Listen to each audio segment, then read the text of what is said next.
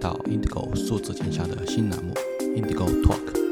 我会不定期的邀请朋友们来和大家分享科技趋势的新思考。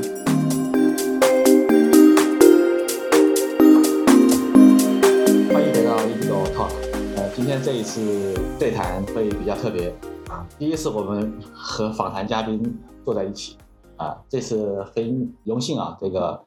嗯，我邀请到了参加过 Indigo Talk 三次的，哦，这是第三次， 第三次的李厚明同学，呃邀请到了两位最容易的嘉宾，一位最是容易的嘉宾，对，嗯一位是这个老客，一位是合伙人，有史以来最轻易的一次一次嘉宾邀请。呃。呃，对对对，这个呃，我们等一下我来我来简单介绍一下，这个李浩明应该参加过 Indigo Talk 第三次啊，嗯对，因为我们我们聊聊这个节目会比较随性，嗯、因为我们一般想到什么话题，马上就找来一个人上来聊一下嗯，给大家介绍一下最新的、最快速的这个科技更新嘛。然后呢，另外一个今天这位呃 Listen 同学，他第一次参加 Indigo Talk 节目，然后呢，他在硅谷这边创业做 AI 产品啊，对当然这也是我的合伙人，所以说听起来比较容易。听起来像陌生人。对，然后呢，今天的环境是，嗯，也比较特别。我们正好，我们今天在东京，嗯我们在东京的一个共享工作空间里面，叫 Basis Point Point，对，给别人做广告了 啊。对，这是一个大正时代的风格，有有点年代感的这个房子还挺有趣的。我们在新桥新百喜这边的一个，这边都是 CBD 商务中心嘛，所以我们今天就租了这个场地。呃，Listen 带着他的团队在东京这和边你的团队，在东京这边来做呃远程的这个叫实践实践 digital nomad 这对个这个我们的理想，我们 这个因为我们所有这边的团队都是在来自于中国，然后硅谷啊，然后对这对个汇合在一块儿的，对对，在就是北美和和就是东八区和这个西海岸的对两边，我们汇合找了一个最容易汇合的地方呢，就是东京了，嗯啊，对，大家快一点，所以我们今天在这个场景里面啊，对，然后呢，嗯、今天很很有趣，因为为什么会今天开一期节目？因为过去这一周发生了很多事情。对对，这个一个是过去两三周，我们在春节前，呃，微信 Pro，啊这个我们都带着，我们一个人带了一台 微信哎 Pro。呦呦呦呦，哎呦！哦，没关系，没关系就。哎呀，找你看，果然就是不是我的，就是哎呀，就是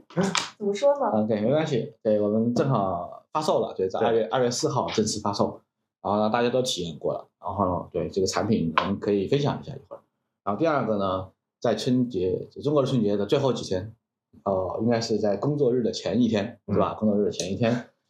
这个 OpenAI 又放了个大招，发了一个叫 Sorry 呃图像生成模型，就是就中文叫视频生是成，纹身图，对哦，纹身视频，纹身视不频，是视频，对这样的一个模型叫 Sola 啊，Sola 对吧？ ，Sola，苍井空那非常日个式那个空，天空的空，哦，苍井空的苍老师的那个天，苍苍苍井空的那个空，对对对，因为我记得这个单词是 Sola 嘛，嗯，对，一看就知道是空字啊，日本对文化很精通。 对对对，我们都在东京嘛，大地对，老虎我们要说一点大地，嗯，对，所以说这两个事情我觉得嗯很有关联性，嗯因为为什么会会来说这个话题呢？因为，呃，我们大家都应该都看过这个视频了，对看过这个呃叫做 Sola 通过文字 prompt 生成的这个视频视频，就是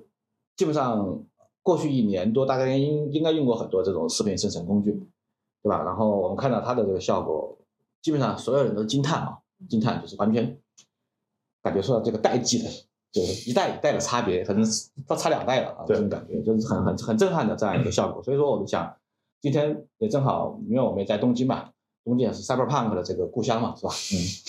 嗯，我们后后面会来聊一下这个话题，这个嗯我们如何。从从这个视频生成，结合这种微信 Pro 的设备，如何 Cyberpunk？对，对，然后呢，我们还是把这个话题带回来。既然我们在东京，我们我们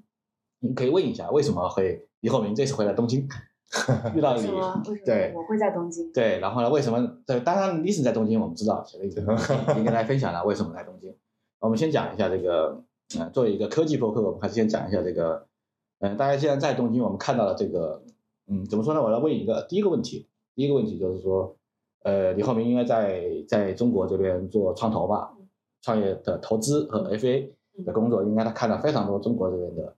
呃，AI 的创业团队应该挺多的，而且你们现在融投融资的主要的项目也都是 AI 项对，目。是的，是的嗯，AI 占很大的一部分。对，然后呢，Listen 它在硅谷这边，啊，硅谷是发源地这一次，然后那边的这个 AI 是什么样子的，对吧？然后我呢，哪个边哪边都算是吧。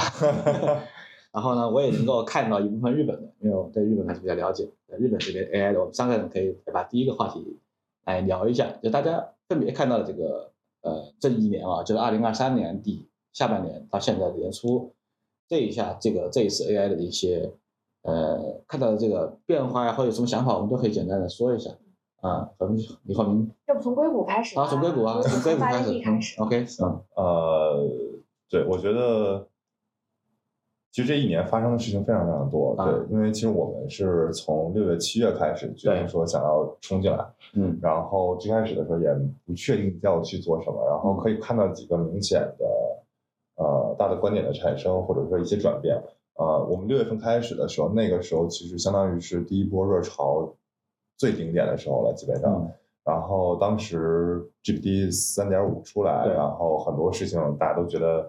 呃会变革非常的多，然后会对各行各业产生很多的影响。然后我记得当时最大一个论调是我们需要很多 domain model。domain 大模型，对垂域大模型，然后会说需要法律，需要金融。嗯嗯，啊，下半年的时候呢，我觉得最火的话题就是 agent 嗯对吧？嗯，啊、大家会突然发现，哎，好像 domain model 这个事情没有人再去说了，嗯然后大家都在说做，啊、其实两边嘛都在做，就是 general 大模型嗯，然后开源大模型，开源是一个非常主要的话题，然后 agent 是一个非常主要的话题。对，呃，然后到今年年初，呃，其实今年年初了之后，我觉得其实目前来讲，现在最火的话题就是 Sora 了。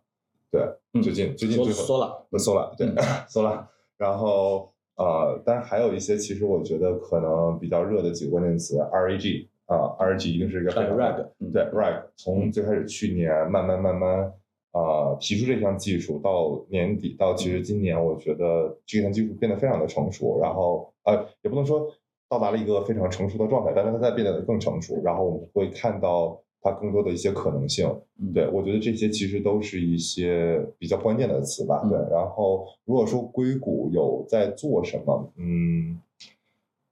首先一定是大模型。对嗯我觉得这个大模型大家也都知道，不管你是说加拿大嗯 Hinton 教授的后、这个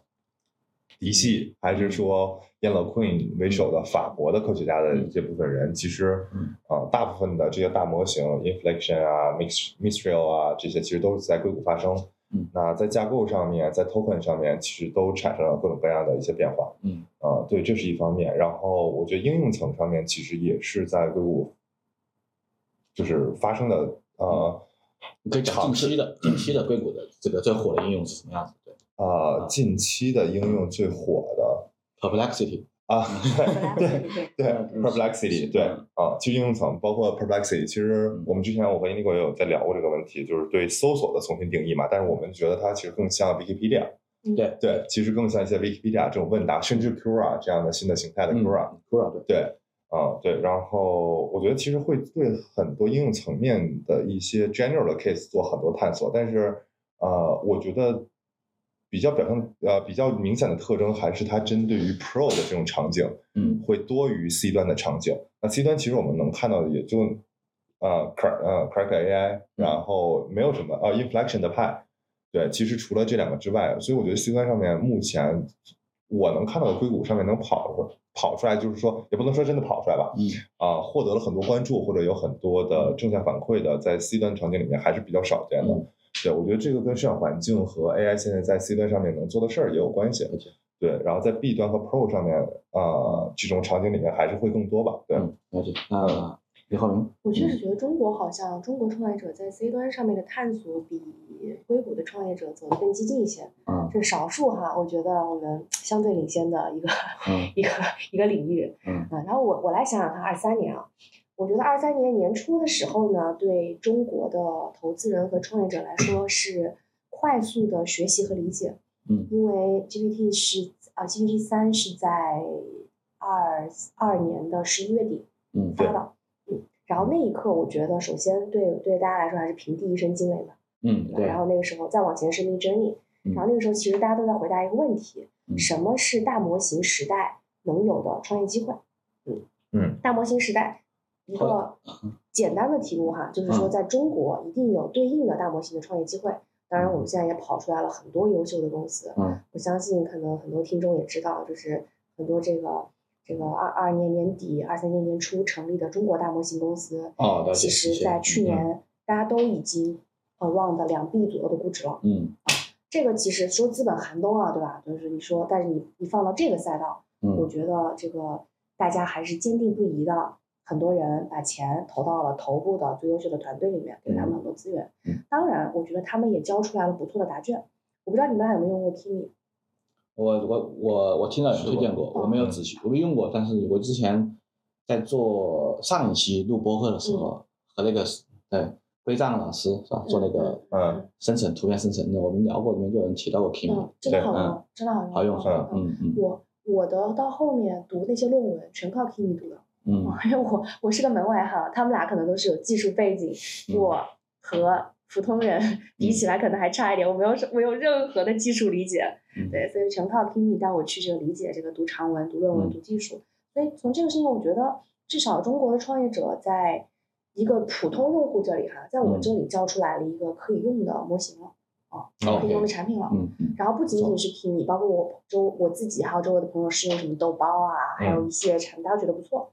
所以我觉得从二三年的年初到年底，至少一年的时间，中国创业者在这个大模型的基础能力上，我觉得还是教了一个我自己啊，我觉得比嗯较好可用的大产家品啊可用嗯，而且效果不错。嗯，了解，当然了解这个当我们把这个文字对吧，好不容易做到了可用，人嗯对家在图像和视对频是里的嗯面怎么一骑绝尘？ 对，正好对李浩明就把这话题交到我们下一个人的话我题了，还没说完，等一 OK，下。好 嗯继续继续，然后嗯这个是我觉得国内在大模型这一块。然后从去年年初呢，其实就我哈，因为我也帮很多项目融资嘛，我自嗯己一直在反复不断的回答一个问题，就是创业者到底有什么样的机会，年轻创业者有什么样的机会，对吧？上一代创业者有什么样的机会？这个话题其实我们之后可以讨论讨论，嗯就是在这个时代创业到底需要什么，产品能力、技术能力的占比各是多少？啊嗯这个问题我们可以开放放到后面，专门好花时间来聊啊。可以，没问题，但是有一件事情是我对中国创业者很有信心的，嗯，就是我们确实做出来了一些好玩儿的东西，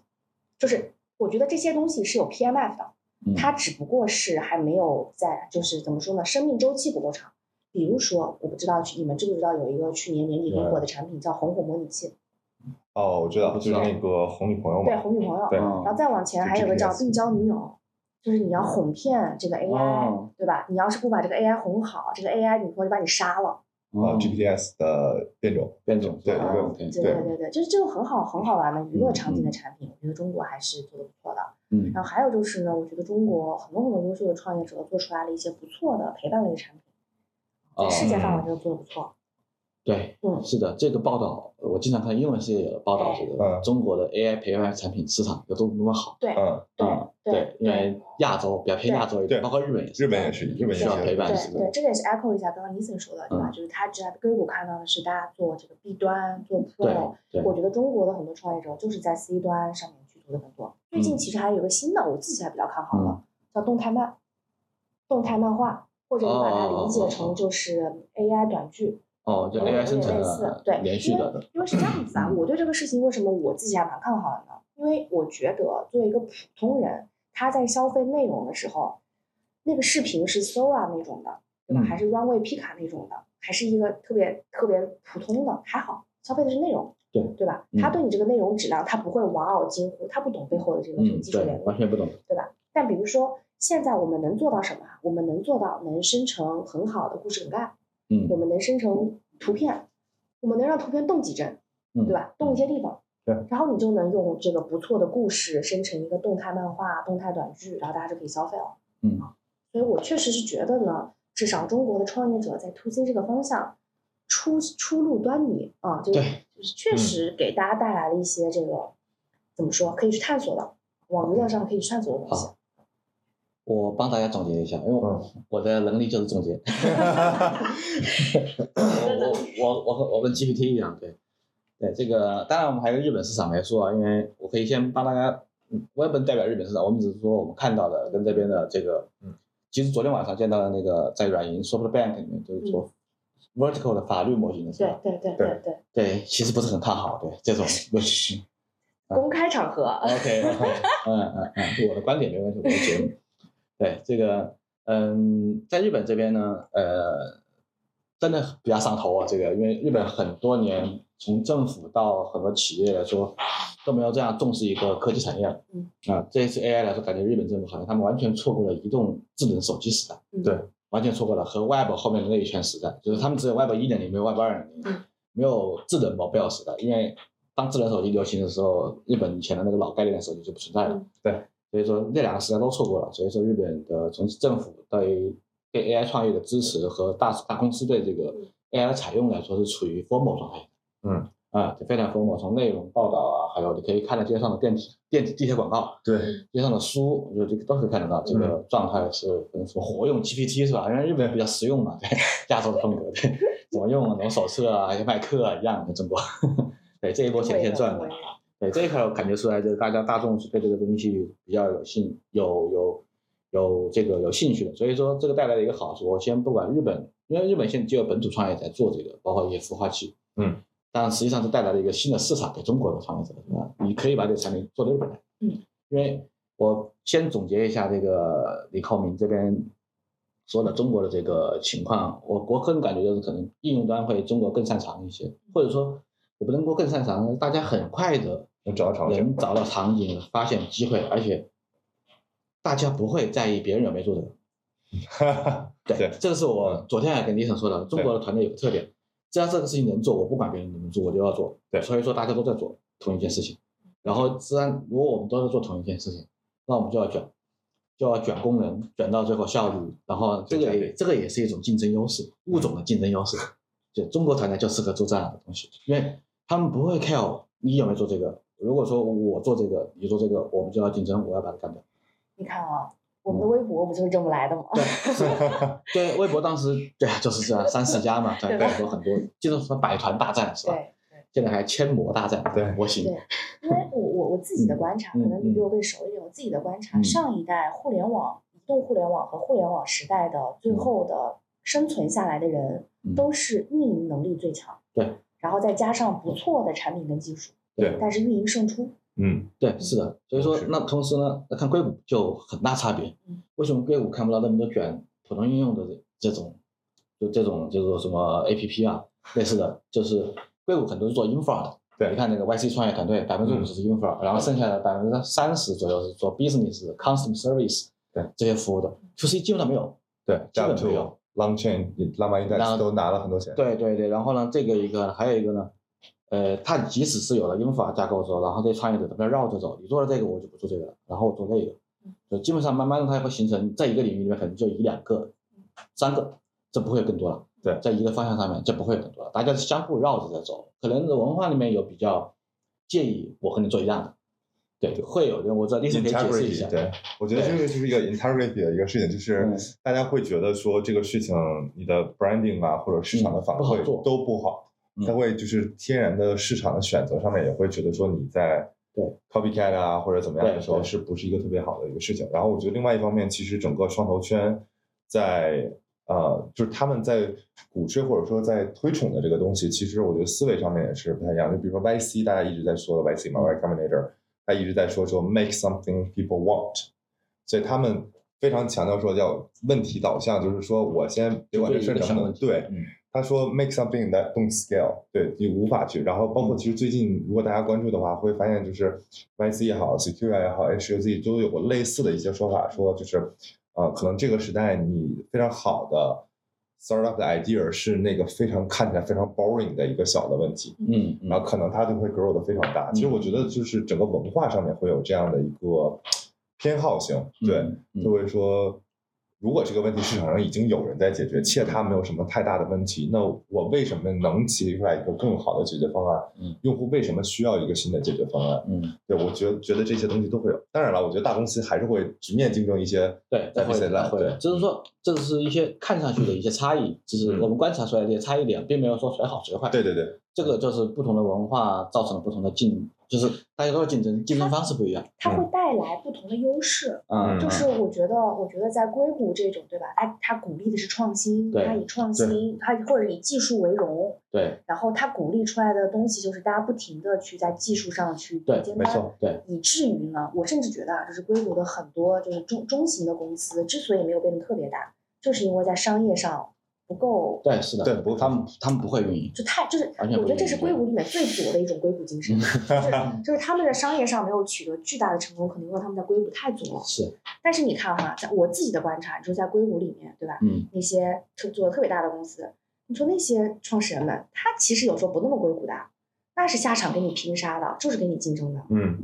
对啊比如说，Meta 塔呀。，Meta， Meta 是很没有啊硅谷风格的，啊 对，Meta 是人见抄就人抄，对啊人买就对啊买，，嗯对啊，嗯你再看 Elon Musk 也是啊，那也加班呀，对吧？九九啊，六。那是那是工作，但是对这个 Elon Musk 的产品还是挺创新的，对嗯所以就是我觉得在这个里面的这个这个硅谷的左，它能带来一些左的好处。嗯，然后中国呢，就是极其的实用派，对，其实啊是的，但实用派会带来一个好处嗯。其实这个东西啊我想稍微查一下哈，嗯就是说把这个技术和产品的话题会稍微往前移一移。就我自己的观察，嗯就是一个技术特别强的人呢，他的工作风格是什么？他就永远要解决最难的问题。嗯，他要去勇攀高峰。嗯就是我看到的一个比较极客精神的人，嗯他的理想，他觉得解决一个很难的技术问题得给我成就感。产品的特点是什么？我当年哈在卢总的带领下做过产品 经理，嗯然后我觉得我是个垃圾产品经理。嗯产品的特点是什么？产品的特点是 OK，我有这些生产要素，嗯我有对这些因要素嗯，我就是要绕开技术难题，做出来一个东西，嗯，对吧？嗯就是对你对你讲产对品文化，你就是更加实用主义党。嗯啊，当然，就乔布斯这种，我觉得可能要稍微例外一下。但是，比如说你是一个这个这个产品思路更多的人，你就是比较实用派。如嗯，果你是一个这个这个技术思路，对吧？或者是说工程，就是可以这样理解吗？我觉得，嗯，我觉得其实是从一种概率来看的话，容易出现这样事情的概率会比较高，嗯就是在工程师的文化背景下，嗯因为嗯就你不管是在创业里面还是日常工作里面，对工程师经常容易出现的问题就是 over engineering 嘛。嗯，对嗯对，我们经常会，说嗯不要 over engineering，不要技术自嗨，对嗯不要怎么样，对对，因为就是工程师的浪漫就是说我要创造一些东西，然后但他可能在创造的过程当中，他 enjoy 的是我创造这件事儿本身，而不是说这个东西是不是真的去解决了某些啊问这题。个东西挺硅谷的啊，对，硅谷都是这样子的，而且啊对而且嗯不仅仅是硅谷啊，就是我觉得甚至在今天 AI 的学术圈也是这样也的，是这样的。对啊，我去年不是去了那个 Newix 吗？去了一个那个 AI 的那个学术的峰会，嗯，我感觉也是，就是有非常非常多这种最顶级的 talents 嗯，在解决一些，嗯，怎么说呢？解决一些他们觉得很有意思的问题。这个事情还有一个小插曲，嗯我在那个 News 碰到了一个大佬，就是金范，嗯，然后这个我跟他说，我说你来干嘛对，？现在推特网红，对，嗯，超级网红，这是我天天的 Twitter，就是这个嗯 AI 知识主要吃靠饭是吧？靠他然后的靠早上起来刷他的嗯刷他的推特，他就提到了一点哈、他说他来这个 Lips 招人了，嗯他招的那个 slogan 就是说，他说 OK，他说你这么聪明对吧？不要拿你的这个聪明才智，天天去研究这个大这个大语言模型怎么去解读 memes。嗯他说 Let's do something real，嗯对吧？嗯就我觉得有可能哈、就是说这个在硅谷，他可能需要往右稍微拉一拉，更实用主义一些，想想这个技术在哪些场景落地。可能在中国呢，或者说产品思路最实用派的人呢，应该多一些技术理想，对吧？嗯，大家黑中国不就黑什么吗？就是说一个产品或者一个大模型公司拿着开源模型、嗯对， GPT 四的这个训一训，然后就上线了，对吧？那是典型的嗯就缺了一点技术的理想和没经有理验想主嗯义，对，啊，缺了一点，缺了一但点其实。我觉得，就是他刚刚说的一点，呃，有一点，我觉得，呃，怎么说呢？我感受挺明显的，就是你看 Twitter，其实之前有段时间，就很多人出来说说说两件事儿嘛。嗯第一个是说嗯说 Greg，就是那个 OpenAI 的 President，、嗯就嗯嗯是 Strap 的之前的 CEO 嘛，嗯啊 CTO 嘛，啊、他说我觉得。就这个 OpenAI 里面很多人出来说说，我觉得我特别喜欢这个公司文化的一点，就是你会发现 Greg 在现在这个位置，凌晨两点的时候还在 coding。嗯，他嗯喜欢呀，对嗯，他说这个东西就是说一个极致的技术信仰和这你相信技术，就 E EACC 这些东西，你知道吗？嗯他相信技术能带来一些东西。嗯然后另外一件事情就是 Gemini 的 Core contributor，你发现了 s h a r e Brain 的名字，对嗯，校斋布林的名字嘛，对，已经一个财富自由隐居后面多年的大佬出来，突然出来就是开始扣着一个嗯嗯大模型嘛，对嗯我我自己其实是这么想这件事情的，我觉得就是说你需要这个东西，然后其实多多少少美国社会虽然是一个资本主义社会啊，但是资本主义的盛行，但是其实，在硅谷，我觉得大家会给这个极致聪明的人足够多的包容度，让他们去创造一些，我觉得有些突破就是就是这样带来的，你可能就是要抛开现实的一些对东西之后，对你你说就是在那个最开始在研究 transformer 的时候也好，或者 OpenAI 把 transformer 这个东西活用起来也好的时候，他会想到说我 GPT 三对吧？GPT 三刚出来的时候，大家在说哦 GPT 三能写一些乱七八糟的推特儿，当时一众还在 troll 这件事嘛，那时候还是三呢，对，那这个事情也没有什么现实的意义，嗯，大家不是为了解决某些事情，对，嗯，对，所以对我觉得就是各有好坏，各有利弊，对对，当嗯然了，你每件事都追求意义，你也很难伟大。是的，对啊，这个总结一下，最简单就是美国的这种文化还是适合从零到一，嗯中国的文化从一到一百，对吧？对啊就是说，如果说你 scale 让一个东西让中国量产，你绝对干不过它。反正就是，对不对我觉得这是性格占比的问题，嗯对吧？就是嗯可对能，但是哎，你还记得那个乔布斯《乔布斯传》里面有一句话嘛，就说嗯他站在人文和科技的中间点嘛。对，就我觉得今天就是可能更加需要创业对者站在人文跟科技的中间点。呃，是，我觉得对于 AI 这个，我们已经呃看到了 AI 这个爆发出的力量，从零到一的力量啊，而且它不无时不刻不在爆发，就是刚刚出来的这个 Sora 就是了对对，你有一堆这个图像生成公司或者视频生成公司都在卷什么我的编辑器做的好不好，我是卡通风格还是电影风格，或者说我位移怎么样，人家直接给你生成六十秒完整的，就像拍电影一样的效果了，就是这个吧，这个东西呢。对这个，我刚才正在说从零到一嘛，它又是一次在这个小细节片段里面的零到一，太快了，它产生颠覆了。因为哎对为什么说我说这个不能让全世界所有人都去做这个事情啊？但是总得有人做这个事情。嗯哎，但是这个没错事情呢，总是被美国做的，或者说被美被那边的公司做了，就是嗯我可能认为这是一种文化造成的。就那边有很多看上去很闲散的人来研究这些毫无意义的事情。是的，而且说了这次出现，它并不是说我要去做一个呃文字到图像生成的模型去产生产品化对或者怎么样，它就是嗯 research 才可以做的。对。对，而不是说我要对。颠覆好莱坞，是的所以我做了一个什么样的东西？不是的对，不是的哎你说到这个，我想到了一个我去年很有意思的一个嗯观察。嗯我去年不是去去了一趟希腊嘛？嗯希腊那个地方呢，就是你靠海嘛，你的生存压力也不大。嗯就在希腊早期有很多的哲学家、数学家，嗯，都是因为他们比较闲， 对啊，是啊，天气又好，嗯然后就思考这些东西，然后对吧？是的，对没错，，就是你思考这个事情意义、终极追求的目标是什么，这个很重要，就对你努力的方向和产生成果。就是说，你一直在往这个终极终极目标努力，然后你顺道就把这些事情给做成对了，，就顺道把钱赚了。没错，啊，但是这个是能够有这种运气的人很少的啊对啊。对，还对关对键他们还有一个好的领舵人啊，对吧？三奥特曼还是蛮商业嗯化的，呃，是对。然后我们可以说一下这个这个我们第二个话题啊，对吧？我们前面第一个话题聊了很久了，对两个文化的差异，就正好嗯，正好你们俩都在嘛，这个正好可以对比一下一个美国和中国的，因为我对这几年中国不是很了解， 所以我也没法对比。然后呢？呃，刚刚这正好补了一下这个日本市场，反正这个日本市场也很火热，对 AI，如果说想出海，我觉得这个日本是一个很好的又可以付费的市场。日本非常适合中嗯国创业者做第一站。对，是的，就是我觉得美国的一些航空公司回日本来也是非常好的。对对，真的就对嗯用户非常，就像刚刚那个 Indigo 说的嘛，我们其实，在电车和各方面上都看到了很多对于这个事情的推崇，而且嗯是非常呃民用级别的。跟民用级的，对嗯对，他会跟你说，哎，你要用 Google Bar 的，你要用嗯 ChatGPT，你怎么对用它去报税啊什么之类的。对对对，非常日本式的推广，对， 不像硅谷的。对，而且用户非常的嗯对忠诚对，付费意愿又强哦嗯，对，是的，那我们就正好说一下我刚刚说的那个说了，嗯，对这个生成的，然后呢，那大家都看过这个效果了，我觉得就是你可以解释一下吧，从你理解的为什么代差在哪？有没有了了解他的看过他白皮书没有？对不对还没看，还没看，确实想这看论文对论文不是白皮书啊，论文翻的。对，那个 research paper 是 还没来得及看呢。哦哦，对对我我看了一下的，我大概看了一下，就是有几个特点呢，就是说它还是大力出奇迹的这个，是的，嗯，因为其他几个公司训练这个东西还是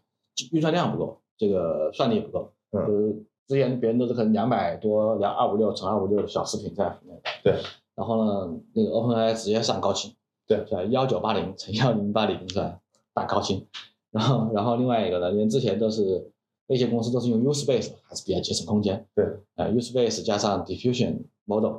然后呢，现在这个 transformer 起来了，人家直接 Transformer，就是 OpenAI 世界上是把 Transformer 干到最好的一家公司。但它嗯也是一个 transformer 和 diffusion 对对对 hybrid 的一个 hybrid 对因为最终你要生成图像还是得靠对对对对对，对吧绘出来的，所以说这影像是靠它产生的，但是它用 transformer 就是这样来训练，你可以把很好的可以把它的语言模型的优势用进去，嗯对，理解这个话，然后同时呢用大量的这个数据高清的数据训练就可以弥补掉很多这个细节的不足，然后它能够是的，只要靠算力补嘛，然后呢，只要当它的这个数字数据量级上去之后，跟语言模型逻辑一样，就涌现了。是的，啊、就涌现了。然后大家现在讨论很多的，网上讨论很多，就是它到底理不理解物理规律，是吧？这是好多人在讨论这个问题。但是呢， 这个除了我估计 OpenAI 的人其实首先说，对，那那咱们换个换个角度啊，嗯你觉得 GPT 四理解语义吗？就你嗯，首先我们认为什么是理解？对，对嗯吧？ exactly 对吧？就是对就是你就是我我我其实有的时候在想这个问题，嗯就是人在思考的时候，他的逻辑，我们就一直在有一句话在说嘛，就是说数学可以解释一切。嗯嗯，对，其实是我们很多时候没有意识到，我们在做一些推理判断的时候，嗯其实它底层上是有一些科学或者数学的推理的规律的，嗯，但可能对于模型来讲，它本身它就依靠于这个，它没有我们上层的这种思考或者意识形态里面那种复杂的这种意识上的一种理解，它可能直接最底层的一些东西。当然，这个东西就是我的一种嗯我的一个 perspective 吧，我的一个看法。啊、对，但我觉得就是因为我刚刚说那点，就是你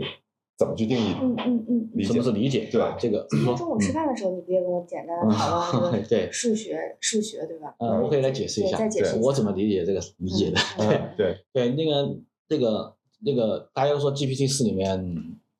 l e q u n 说了是吧？他说对它里面没有世界模型，对，他现在改口了，嗯，被迫改口了，说里面可能有世界模 型，但是他说这个世界模型实现不了 AGI，对他又来了是吧？对，他说这是个双很实现不了，嗯，对，这个这个呢，因为我之前也观观察过那个那个伊利亚，他不是一直在说 GPT 里面是有世界模型，对，因为你把这个数据高度压缩里面就会产生知识嘛，是吧？绝对压缩之后，就是虽然说它是现实世界的 JPG 嘛，是吧？这个以前写了一篇文章 GPT 四，那这个里面它是有世界模型的，它肯定有常识，但是这个常识呢，你得通过 prompt 呢，它会用语言把它回答出来，它会用它人类语言方式去解释这个常识嗯，那你难道说它不理解吗？就你问他任何逻辑，他都可以给你解释出来。实际上，人类也是这样，你问我任何东西，我大脑会给你一个解释，我语言我用语言把它说出来。那么，我觉得他在语言层，在语言的人类语言表达方式上面，他是理解的，嗯，他是理解的，啊、就是说，只是 language 上面他是理解的，你他可以用语言描述任何东西，啊、只是说现在 GPT 四它的理解能力在这一点上面，它的推理能力也只在这个层次上面，它没法做更加有深度、更加长程的这种 plan 的这种推推推理和规划。那么说回到 Sola 上面去，一样的，你看人 GPT 四说话的时候，看上去非常有逻辑，是不是？一条一条的摆出来道理啊、推理、论据，怎么做 chain of thought 的时候非常厉害。然后呢，你让那个 Sola 去画这个生成图像的时候，它运镜是吧？因为训练过的，它都是训练这种数据镜头去运镜推移，像像那个无人机一样飞行的轨道似的。当然，它可以训练这种素材，但是这个里面生成画面的时候，光影、反射、投射、物理的效果，对，都是有的。这个就是从所有的视频里面它悟出来的，可能就是涌现出来的一种现象。对，这个东西呢，你可以把它叫做物理，你也可以把它叫做，它不叫物理，它就是规则规律一种画面的规则。嗯嗯嗯但这个画面呢，它就是这种规则。然后呢，如果说在这个里面，在这个里面有另外一种科学嗯来解释这种画面，我可以用一些公式来算它，那它可能就是物理对。啊，但也可能不是物理。我对对我有的时候其实这么去理解这件事情，嗯嗯就是我们如果今天说一加一等于二这件事情的时候，为什么一加一等于二这个事情的意义到底在哪儿？就是我拿一个苹果加嗯上一个苹果之后，它变成两个苹果。但如果你跟一个三四岁的小孩儿时候说一加一等于二的时候，就为什么一加一是等于二的？就是它这个一定是成立的，所以我觉得对模型来讲的时候，它就是说它永远知道，嗯，在大概率来讲的时候，嗯它知道一加一这个结果二一定是正确的，嗯，但是它放在什么样的场景下 make sense，嗯是不对吧？我一台 Vision Pro 加一台 Vision Pro，它是两台 Vision Pro，这个东西是赋予它一定的意义，它对，但是一加一等于二这个事情本身就是最本质、最底层的一个规则。我觉得就是经过大量的高质量的优，就是足够的 OpenAI 就是堆数据，然后高质量的数据嘛。嗯嗯，它把所有的这些规则，其实语言模型里面是理解的。对对，包括 Sora 就是物理世界的一些规则，所以它的运镜啊，它的这个物理的一些规律是非常非常好的、惊艳的。嗯嗯，但是生冷物理它不行啊，你们被掌握对对对对对它不知道对，我觉得，我觉得我们过去的科学教育让我们非常追求公式，嗯非常追求用公式去表达这个世界。嗯这是今天中午 Indigo 讲的，对对我嗯很奇葩的一件件事情。嗯，然后我你说还是我说？你说吧，因为我说不 明白。对，我正好你这你这你记提住了你提醒了这个事情，这个我刚刚中午跟他说了，我说对那个 Wolfram 的那个 Wolfram，哦对嗯 Wolfram Wolfram，他的最经典的一本书里面写的就是计算不可约化嘛，对，对，计算不可约化的逻辑就是说，呃，现实世界的复杂程度你是没法计算的，嗯你是没法用一个对把它检测化成一个公式去计算的，是的，就是我们过去的科学，我们一般说的科学就是物理学，对，啊，或者理论物理学，都是理论物理学都在想用一个终极的公式去解释宇宙，对是的就比如爱因斯坦的是吧？是的，那个广义相对论那一套公式挺完美的，perfect，啊，你可以解释还很优美。还很优美，但然后然后呢？但是你连个三体问题都算不出来， 对啊，所以导致这三地体球毁灭了嘛，对三吧？体问题算不出来，因为三体问题它就是一个复杂题的嘛，对三体就是复杂题了，嗯两体算得出来，三体就是复杂题了，嗯，那你想想看，宇宙里面有多少体啊？无数啊，所以说这个宇宙是不可计算的，嗯然后那个沃尔夫勒姆的说的是，我们能够可计算的这些公式叫做不可约中的口袋。哎，有一小部分你是可以拿公式来计算的，但实际上它是不可计算的。是的，有一小部分规律被人类总结出来了，正好他用这个公式 match 到它了。比如说以前那个，嗯，那个谁啊，霍金，他写了，他去世之前写了一本书，叫做那个《大设计》吧，是吧？《大设计》里面其实讲了那个，呃，我们现在没有最终的科学，我们现在去看这个理解世界，就是用现在的模型去建立宇宙，我们建立一个模型去解释这个世界，但这个模型会随着你的这个观察的深度变化啊，啊，要要要再升级，不停的升级这个模型啊，就跟缸中的金鱼一样，金鱼看外面的世界是这样子，得把它拿出来，世界不是这样子的嗯。我们一层层套娃往外走，去看真实的世界。那么用他的这个逻辑回到计算不可约化，那就是说有没有可能？做个最简单的例子，一个大语言模型，呃，GPT 三点五是吧？一千七百五十一个参数，就相当于有一个，它是一个 f x 等于是吧？对结果它是一个公式，它有一千七百五十一个参数，对，输出进去之后，经过暴力计算得到一个结果，经过暴力计算得到一个结果，是的，这个就是一种叫做口什袋么数学公式，这个就是一种口袋，这种口袋它能够实现更复杂的计算。我们现在的人物理学或者数学的发明的公式，它没有这么复杂，它没有一千亿个参数啊，它只有两个参数或者五个参数或者十个参数，对，对不对？那么接下来我们在研究这些科学问题的时候，我们可能就会进化成 AI 时代的嗯科学，或者就是用量子 AI 来计算， 我们用足够多的参数来暴力的往前计算。对，可能我们要习惯，对吧？嗯对做的要很习多惯这事个东西情都是这样不子的是不是用我们以前的方式去对理解了。对，那么、嗯那这个过程中到底怎么计算的？Nobody knows，没有人知道。嗯哎，你说到这里，我又想到我们前两天聊的一个话题啊，嗯就是 Nissen 说的，他说他非常担心他的嗯孩子，当然他还没有孩子啊，嗯他非常担心他的孩子以后通过这个 Vision Pro 看到这个世界，嗯他会对这个世界真的理解嗯会跟我们这一代人有偏差，啊，对对吧？是的，这个这个怎么说呢？我们刚才说计算是吧？我觉得说说到刚才这个话题里面，这个计算不可约嘛，反正就是未来在解释世界的时候，不可能是用一种单一的公式去解对。我觉得我们现在的物理学可能到一个分叉点，对的。哎嗯传统物理学和 AI 物理学，你把量子力学放到哪里了？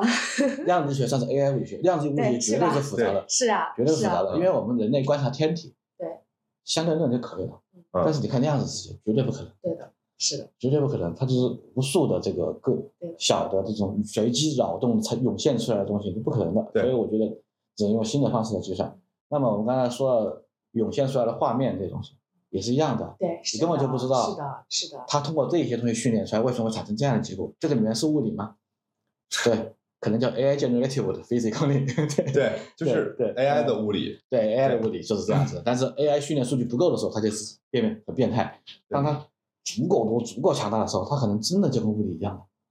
它就能够生生成这个啊，这个 nobody knows。嗯就是那天我们俩在聊这个事情嘛，就是如果 AI 生成了一个东西，呃，生成了一个视频，嗯然后其中一个人他手能穿过墙，嗯，那这个东西在我们的物理世界里面是不合不合规理律的，的。对，但是这个东西难道它在 AI 的世界里面，那所有 AI 系统里面或者这个模型的理解力它是合理它是的？合理对，是啊。它可的，能就是符合它的物理规律的。对的嗯，是的，对，是的，是对，的，哦就是没这样嗯是错的，类似吧。然后刚才就说到这个那个，你后面问的这个问题，对，这个小孩儿未来都通过这种设备看世界。对，其实现在我们我们看世界一样的，我刚刚举的金鱼的缸中，金鱼的缸中之老嘛，对就金鱼放去鱼缸里面，它看到的世界都是被那个玻璃球面罩着的世界。你嗯，透过那个玻璃面的光折射进来看到的世界，但是世界都是扭曲的，就这样的世界对。我们现在人看世界也是通过光子信号进去，然后神经网络、大脑帮我们合成的信号啊。嗯你看到的世界，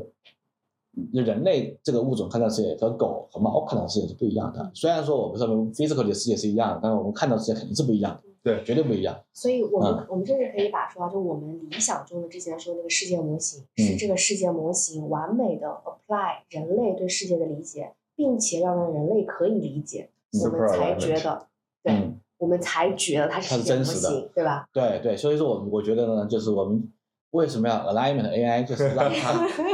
尽量的能够让人类能理解。对， 对，而且是符合人类价值观，是我们家这的是菜。是我们对对对对对，对所以说那么带上这种设备，比如说微信 Pro 这种设备，我们正好这两个事件结合在一块儿了，嗯因为你想想看，当时出来的时候我们就开始写段子了，对段子这样写的就是，嗯，你是怎么说来着呢？对。当微信 Pro Five 的时候，是吧？已嗯经超级强大了，第五代，第五代嗯可以生成 8K 单眼 8K，然后什么脑机接口都有了。嗯你只用想一想，哦，我想看到一个什么东西，我想看到一个什么东西，对，然后呢，马上就有里面像是吧，Sola 或者未来的这个五代、六代、时七代代，渲染，它可以是快速的时候直接给你生成一个对世界，然后透过这种设备光子打到你的大脑里面去，而且结了，也就是你的神经网络已经完全，你的脑神经网络已经完全和电子神经网络融合了，，对，啊、那你说哪个是真的，哪个是假的 呢？对啊，是啊，什么是真的呢？对吧？这个信号也在你脑袋里了。对，别在脑子里面哪个是真的，哪个是假的呢？其实今天那个呃前两天那个，就这周我跟你有分享过吧？那嗯个就有一个人在做了一个嗯类似的尝试的实验嗯啊，就是 Sora 出出的那个视频嗯啊，有一个是呃，就是那个有一个女人，有一个女生，然后走在那个东京街头那个，嗯拿过来之后用 Luma AI 的加上嗯 Rig 的那个 Nerf 的 Nerf 嗯对嗯 Nerf Nerf 对 Nerf 嗯，Studio 对。然后他直接给做了一个 3D 的 modeling 嘛，嗯然后把这个结果就哎 A AI 生成的视频放到 AI Nerve 里面去做 3D 嗯场景构建，嗯，构完 AI 啊之热后引，擎，对，又扔进了 Unreal 引擎里面，嗯嗯直接生成了一个非常可以看且可以用的整个的一个 3D 的一个 gaming 的 scenario，、对。嗯而且它最主要的是，就是刚刚其实扣正你刚刚说的那个话题，嗯就是 Sora 生成的东西是不是符合物理规律？它今天这个东西已经拿出来，然后两层之后变成了一个 Unreal Engine 里面嗯可以用于游戏的一个嗯场景化的一个东西，建筑物，然后空间，嗯整个其实它是 make sense 的。嗯，对，然后再回到刚刚说的这个问题，那其实就是一个实时的渲染。这个东西我们现在可能还要分三步，但是如嗯果它 pipe 起来之后，放到这样一个设备里面，我们之前说说啊、s o r a 其实是一个二维的一个嗯 video，、你没有办法在 MR 或者空间计算里面，但其实你后面 pipe 几个东西就就可以扔进来了呀。对对嗯三 D 的，对吧？对，对，所以比想象的快，比想象的快。是啊，所以说这个真实和虚拟就我觉得很快嘛，这个带上这种设备之后，当它能够接受脑波，然后给你带上触觉，就是嗯 Ready Player One 里面那一套设备穿上去之后，那真实和虚拟就没有区别了啊对，只只是说你看到这个物理世界，对，是这个我们真这一套 Universe 给你传达的物理世界，还是另外一个宇宇宙给你传达的物理世界，，对对，就这个区别。平行世界开始了 平行世界其嗯实，对其实，然后在新年之前嗯嗯，Sora 出来之前，我还跟很多朋友讨论过，嗯就是视频的数据到底能不能拿来训练一些给机器人用的。那当然可以，可以啊，最开始的时候，大家比较悲观，因为觉得视频数据里面很难、啊很难提炼出来真实的这个物理物理信息、物理实验的信息。嗯，看完 Sora 以后，我觉得完全可以，就很利好机器啊人。其实你看那个耶罗昆和几个其他的科学家之前都提出过类似的，嗯呃，那个论调嘛，就是说你在 LLM 的时候，大家说你用的全网的纯文本类嗯型的东西去练，但是你想没想过 YouTube 上面上传的视频有多长？总时嗯对长几个小时？嗯这里面富含着复杂的音频、画面嗯和转化出来文本的各种各样的信息，所以他们一直之前的论调就是说，视频的嗯数据的丰富度和可用度以及蕴含的信息，啊大于远大于文字本嗯嗯身，就是会产生出来更好的效果。就是它里面可能蕴含世界的一些物理规律会更多，因为纯文字的时候，很多东西是描述不出来的对。对，人也是视觉型的动物，然后他就举例子嘛，就是说人在学，比如说很多东西的时候，你做菜啊这些东西，嗯其实都是一个，呃，就是都是一个通过视觉去对帮助是的的一个事情，是的是这对个意思，对，对，嗯，我嗯，现在我现在很乐观，当然，张老师作为一个外行眼光，就是我可能看什么都会乐嗯观其一实点。我看了，怎么说呢，有点 有点，呃，那天跟 Mason 说了，我觉得好像有一点不被控制的感觉，对对啊，有点是嗯，有点这个东西好像下去不被控制了，对它可能会衍生出自己的规律出来，我们也不清楚它会产生什么规律。当然，这个可能一切都取决于现在的数据素材，而且还有一点，这个之前看那个做 meme 的，做那个、嗯那个那个 E EACC 的有效加速的那个 Bev Jezos 是吧？但是 Bev Jezos，他他跟那个 Lex 那个访谈，嗯他那个访谈我听了三，我看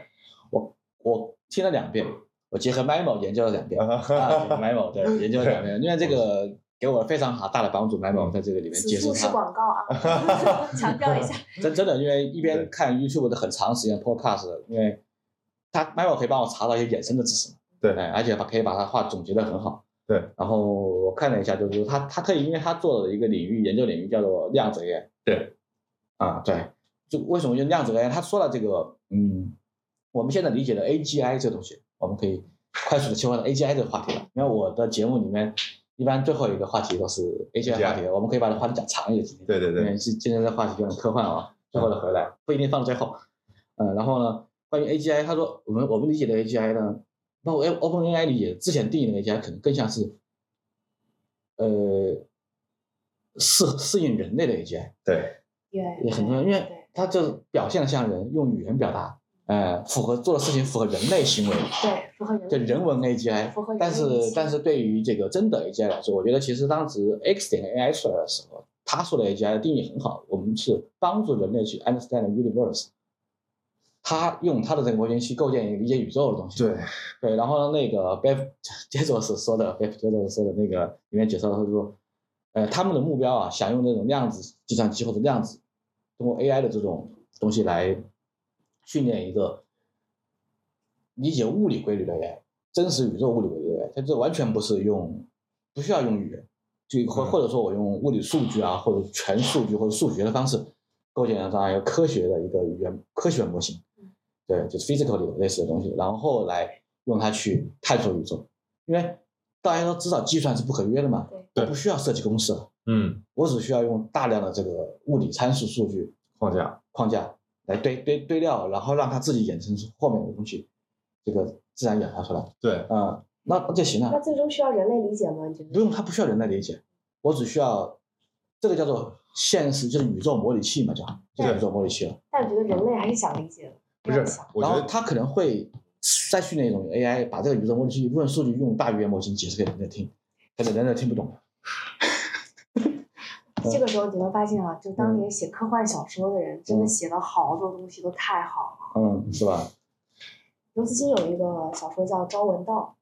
啊，听说过，没看过。》，对嗯，它里面大家就是写，对吧？嗯就是说那种人类想找那种终极真理，对吧？就问一个科学家，如果嗯今天晚上知道这个终极真理就要去死了，嗯，愿不愿意？对科学家全去了，嗯对，嗯，那是是啊对的，嗯银河系漫游指 南啊，对，是这样四。十二，四十二嘛，四十二， 42对啊，所以说这个我觉得是，呃，AGI 这个东西，嗯，我们不能把范围缩窄了，对，它可能会在，我觉得至少在奔向 AGI 这个道路上，会有很多公司在往这个方向做努力，不只是 OpenAI 一家对对用语言模型的方式在做。而且我觉啊得就这个东西，就那天我们有在聊这个话题嘛嗯嗯，就是有人之前一直在问我说，你觉得 AI 到底会不会有意识？嗯然后其实和这个意识和物理世界，包括我们今天聊到的另外一个那个呃，就是说理解，嗯其实都是一样的。就我觉得像刚刚一牛说的，就是你 AGI 很多公司会去做不同方向的尝试，嗯但我觉得 AGI 的方向本身也有一些不同尝试。对你你对 build 到底是什么样的一个 AGI？就是嗯你是让它试图去 mimic simulate 嗯人的物理世界，对然后不断往人去 align 上。对对，啊还是说对，还是格兰宇宙，对，还是我它们这号宇宙，我们第四十几号宇宙，对。 嗯嗯，还是说，就是你放任它去，让它去创造一个真的 AGI，然后它就是一个跟人独立起来的一个个体，它有它自己的意识，它有自己的理解，它有自己的物理规矩，嗯，对吧？然后它能做很多人现在能做的事儿，对，比如说嗯现在在这个方向上有几个方向是很好的，一个是那个可控可控核聚变那个托卡马斯环的那个磁速控制器，嗯，让它的这个流在里面更好的被控制方向上面，因为它是一个很复杂的一个现象嘛，然后只有用 AI 的方式才能够让这个环速嗯控制很好。用嗯魔法打败魔法。对，然后第二个呢，第二个就是对于这个这个蛋白质的合成、细胞的构造的东西，那也得靠 AI 方式去做。对对，当然这个东西也是语言没法描述的，因为你训练的数据就对不的是对的是是的生物的这种是的 DNA 数据嘛，是的，又是不又不是是的所谓人类语言数据，所以对在很多层面上都有不同的工具，但最终会不会这个东西有一种架构把它给拼合在一块儿去有可能。啊？就 one 对 for all 是吧？就是一个对大，one 模 for all，或者说一个叫做是真实的，就是 AI 的世界模型，就是燕娜坤说的，型它是呃超级个超级超级个体了，对，超级的东西，把这所有的东西都可以解释到装在一块儿去，然后再使用，那就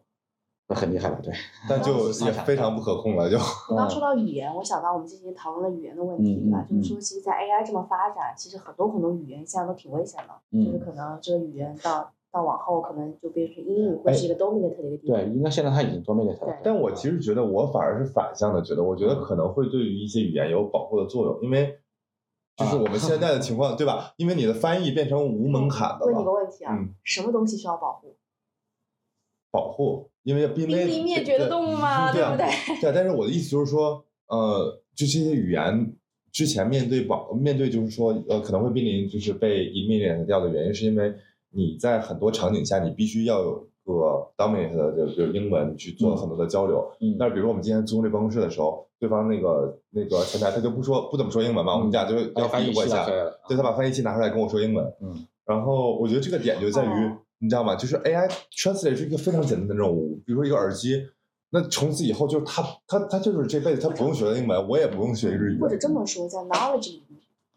在对，识在知识创创造领域嗯都是英文，对，因为你最终会把所有的知识都转成英文，然后其他人在消化这个语言。说这个东西，对吧？Memo 在做这个，对不对？就是这个对，是的，是的，是的，啊，哦，对，对，这个真的非常好用，因为我早上在用你们那个产品在嗯推的，啊，啊我觉得对对这个所极以大说的提升了我早上的阅读效率。啊，可以的。然后我们刚才聊到第二个话题，就是比较这个怎么说呢？就是比较理想化一点的东西，就是我们从这个。呃，这个 Sola Sola 好，还有微信 Pro 结合，然后聊到了这个 AGI AGI 还有什么计算不可约，就是就是现在我觉得这个 AI 的研究阶段可能就是就多头并进吧。我对们可能各个实验室或者很多公司都在用不同的方式触达 AGI 的这些边缘，没错，但是可能 AGI 永远到达不了，因为我们没法模拟宇宙，只有宇宙才能模拟宇宙。就是如果宇人类宙是个大计算机的话，哎呀就是伊隆马斯克说这个我们百分之九十九点九在模拟之中，因为它就是 大型模拟器嘛，就是对大型模拟器。对，没办法，这个不可约化嘛，就是没法模拟它。对你只能你只能靠无限的算力去接近接近 它，就把所有能把所有能量都用上去接近它。原来， NPC 自己要做游戏了，嗯，对对，这个可能是这样的一个结果啊。反正我们嗯可以把话题再聊回来嘛。我们对刚才聊了 AGI，聊了 AGI 的一些可能性。那么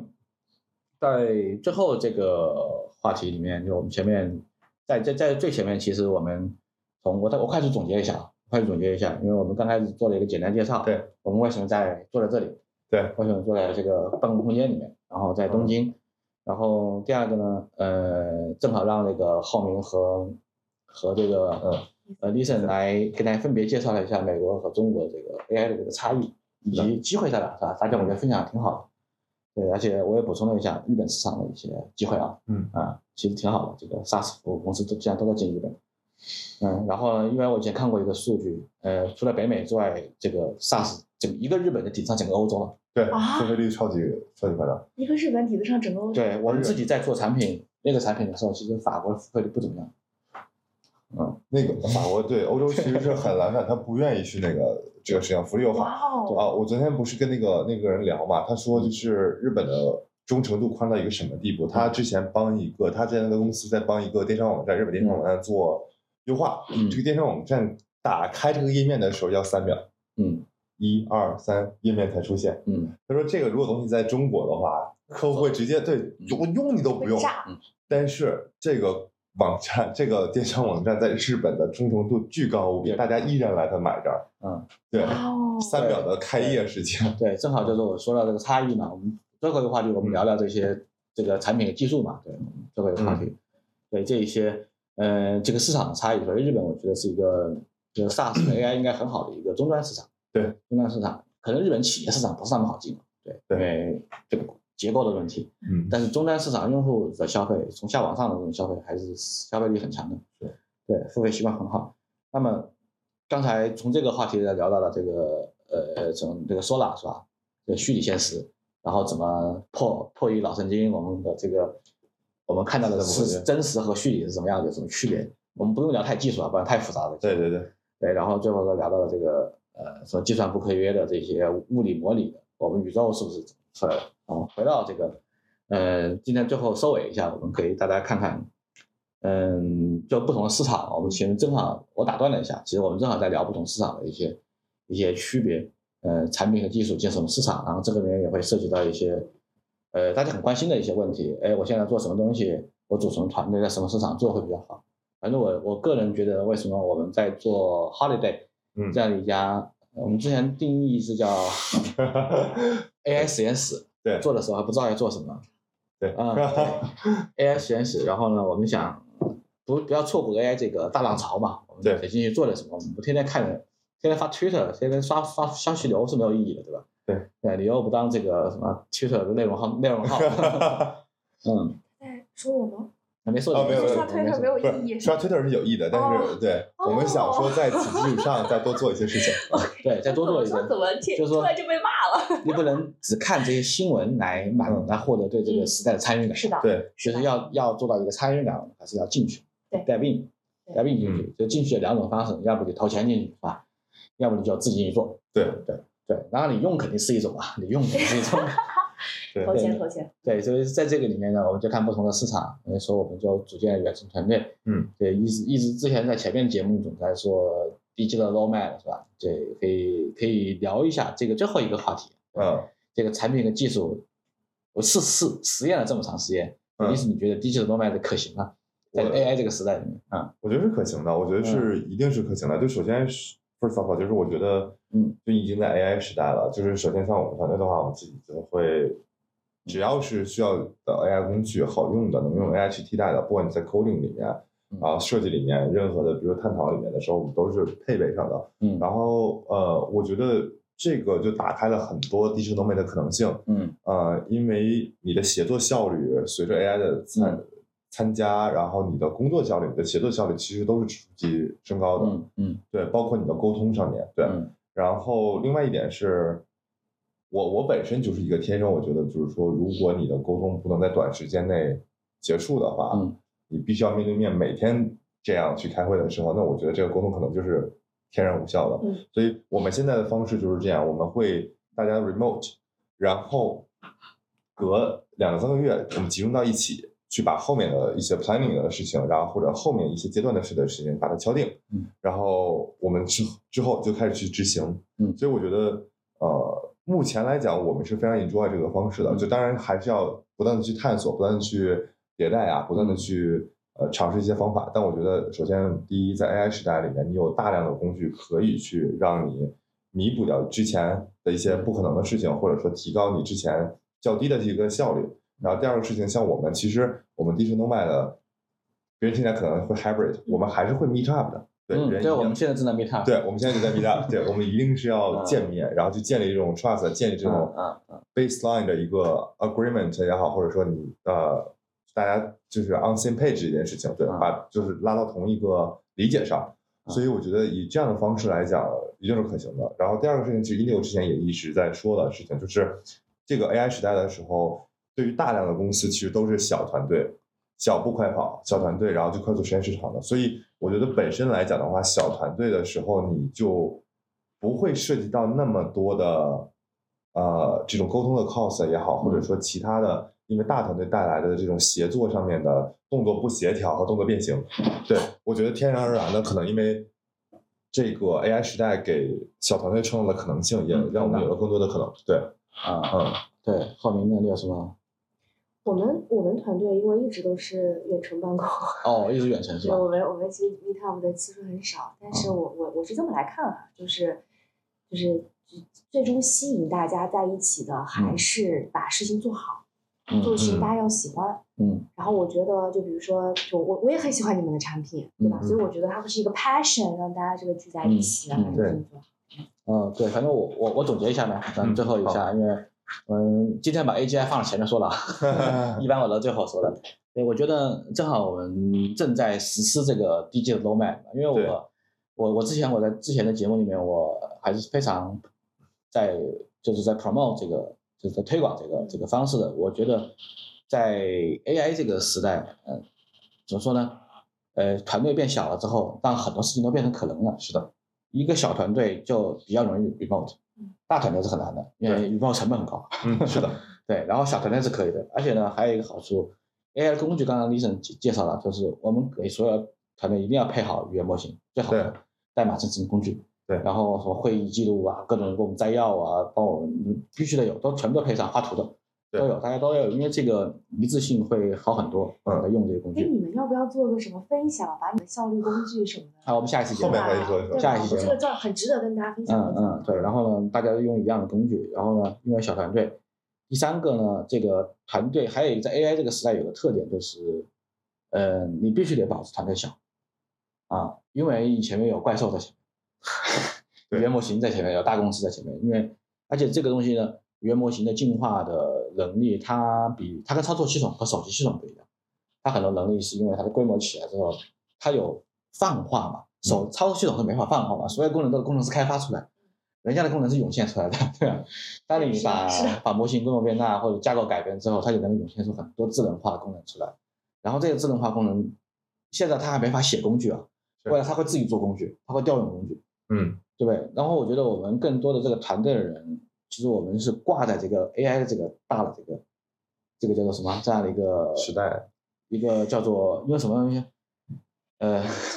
我我我理解你的意思，其实就是 AI enable 了很多基础能力。对，就是我、嗯我我们实际上是在调用它的这个技术能力对，拿它转化成一种 workflow，对，让你更方便使用。因为对现在即使 OpenAI 会成为最牛逼的公司，它也没法去解决人类所有的 workflow 的问题。是的，就比如说嘛，就是最开始 OpenAI 对吧，就是那个 Whisper 做的很好的时候，嗯大家都很担心 Eleven Labs。对，嗯对，我但觉 Eleven 得 Labs 非常好对吧？产品做的足够好，对还是有人喜欢，就还是得有人就是在产品上对吧？就是对是的认真的在前面思考对，的你过想程。想看，我们把 OpenAI 想象成智能时代的电力公司，它建电网、发电站，它什么都有了，对。但是终端接上这个插头，这个小电器还得有人做。对 对不对？电器还得有人说，电器既然人不可能把插头插自己身上，我什么都能干的嘛，对不对？对，你还是得用电器嘛。那么这个电器其实也有很多机会，当然电网肯定不会不会只有一家嘛，嗯，会有很多家。然后呢，其实我们对于创业团队来说呢，就是要把这个智能的能力 enable 到自己的产品里面去，然后让大家最快速的使用。是的，我觉得这是一个很好的机会。当然，这个机会里面就会让团队变得很小，哎，团队可以完全 global 化。嗯这是我我说的最后一个结论，我感觉到的应该就是，嗯嗯，对于中国，因为我们像中国中中国的创业者比较对多，或者北美的这个华人创业者很多对，就是我觉得有有了很很大多大陆大陆的听众，对对对，而且有这个有最大的特点就是说，呃，我们现在混合就是 hyper 模式，就是中国的工程师的这个优势是非常好的。对，对我们这个勤劳，对吧？ 这代码质量高，呃这个效率也很高，对就 deliver 是能力， delivery 也很高，而且这个 cost 肯定也不关去低。嗯，我们要混合这种模式，让它能够全球二十四小时轮转。就这个资用本家思路。对于哈，对于嗯中国的这个这个创业 AI 创业团队来说，我们可以用一些效率模式来卷硅谷的方式。是的，呃，对，用效率来卷它，用产品的这个对这个迭代速度来卷它。对，以及我们有更强的运营能力。嗯，对，这是我觉得最大的特点。不管你是用这种模式卷哪个市场，都是可以的。对啊，是啊的，是的。对，这是我的一个结论。不知道大家还有什么需要补充的？没有，我觉其得实，听你们刚刚讲的时候啊，我我我我我反而在想一个问题，就是说怎么样在 AI 时代嗯做自己的工作，对吧嗯？我嗯们刚刚讲的公司怎么生对存，嗯其实，在小公司以后呢，我觉得以后对 AI 时代的嗯工作者 worker 来嗯说，能力也是不一样的。嗯就是你要把更多的时间花在真的花在修炼上，自我修炼，你要有嗯更好的 mindset，啊，更嗯强的解决问题的能力，对对吧？就那种，就是凡是一切东西是基础性的工作，其实以后都可能不需要你。对，因为我是的在春嗯节期间，对吧？我一个完全不会写代码的人，嗯我都能用 AI 从头开始学嗯 code 一点点，嗯，对，是它赋予了很好的能力。这我是觉一得个很好的能力。我觉得还是怎么说呢？我帮总结一下吧，因为我们不录太久了，嗯，应该录了一个多小时然后，啊吃饭二了，十几分钟了。嗯嗯，我觉得刚才你说的那个个人能力，我上一期录过一个超级个体，我觉得这个话题可以再放后面，我们再开一期。对，还包括团队怎么提高效率，也可以再开一期。嗯所以我最后再总结一下今天的这个，你刚才接了李厚明的这个话题来说，在 AI 这个时代，个人应该具备什么能力？其实就是选择能力，因为这个选择能力呢，就是 AI 有个最大的问题，它没有人类的历史。它是凭空出现的，它所有的历史都是从这个数据里面学到的，因为人类的历史是刻在我们基因里面的，以及我们一代一代的教育文化传承下来的，这个历史是至少我们能够保留的优势。带着你的基因和你的判断力，这个里面你能够做出最好的适合人类的选择。而且现在所有的公司在做 AI 的时候，它一定会把 AI 往这个方向 alignment，对，服从人类，对，帮我们来提供最好的这个对选择的内容，然后让人类做选择。这一定是不管这个公司很激进呢，还是很保守，alignment 一定是往这个方向做的，不然人类不会让自己是吧 灭绝掉，对不对？所以说，我觉得这个提高这个判断力和选择力、做决策能力，就以后人人都是老板，就带着自己一心 AI 小助理就就就可以干活了。是对是嗯， supervise，你只对是最后决策一下，对，好吧，那我们今天这一期的 Indigo Talk 就先聊到这儿。很感谢两位今天能够在东京就现场参加我的节目，那晚我上们晚上非常请荣我幸吃饭。嗯，好，那我们下期再见，好吧，拜拜。